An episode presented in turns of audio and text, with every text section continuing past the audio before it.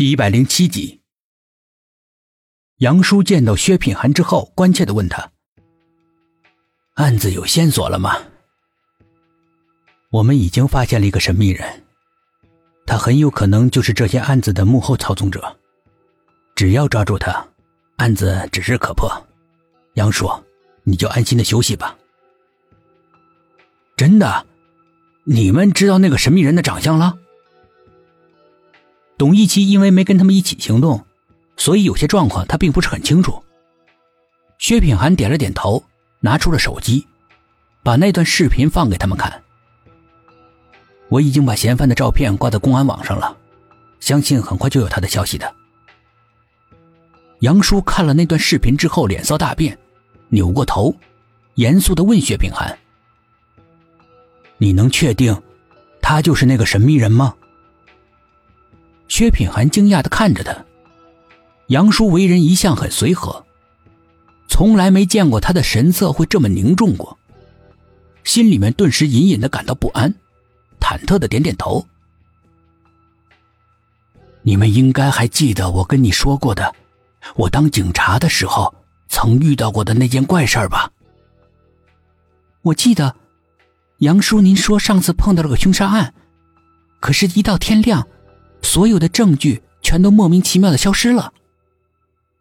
杨叔点了点头。就是我那件至今也忘不了的案子。杨叔，你是想说这个人跟你遇到的那个案子有关联吗？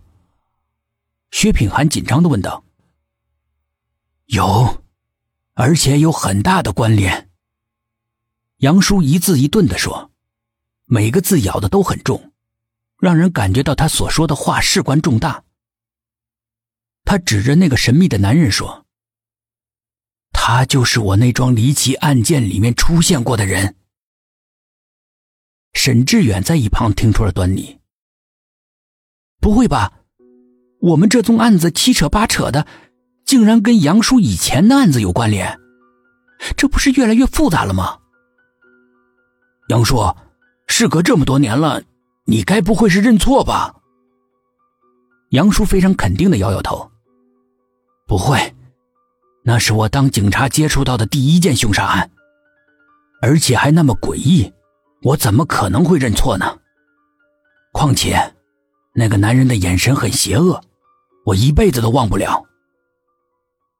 说到这里，杨叔流露出疑惑不解的神情，他又仔细看了看那个神秘人的头像。我记得我当年也就是二十出头的样子，那个男人当时已经有三十好几了。这一晃二十多年了，我都变成半老头子了，他的样子怎么一点都没变呢？跟以前一模一样。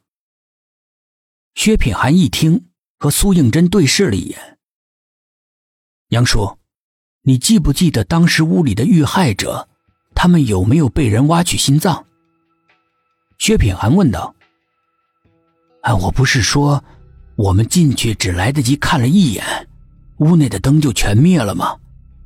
所以只看到满屋的鲜血还有死尸，其余的一概都没看清。不要紧，只要看过一眼，就可以通过催眠把那一眼放大、放慢，就能够知道那些死者有没有被挖取心脏了。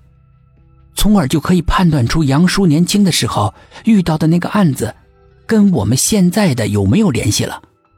苏应真说：“那现在就赶快给杨叔催眠呢。”董一奇的性子比较急，催促道。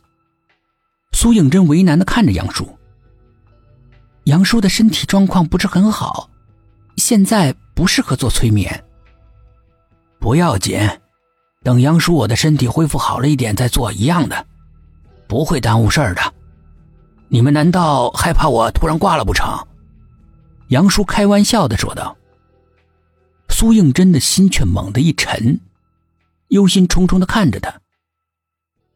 既然这样，我们先去调查，留沈志远在这里照顾你。薛品涵对他说。杨叔摇摇头：“哎呀，不用了。”我又不是三岁的孩子，不需要人照顾的。这里有医生护士，有什么我会按应急呼叫铃的，你们去忙吧。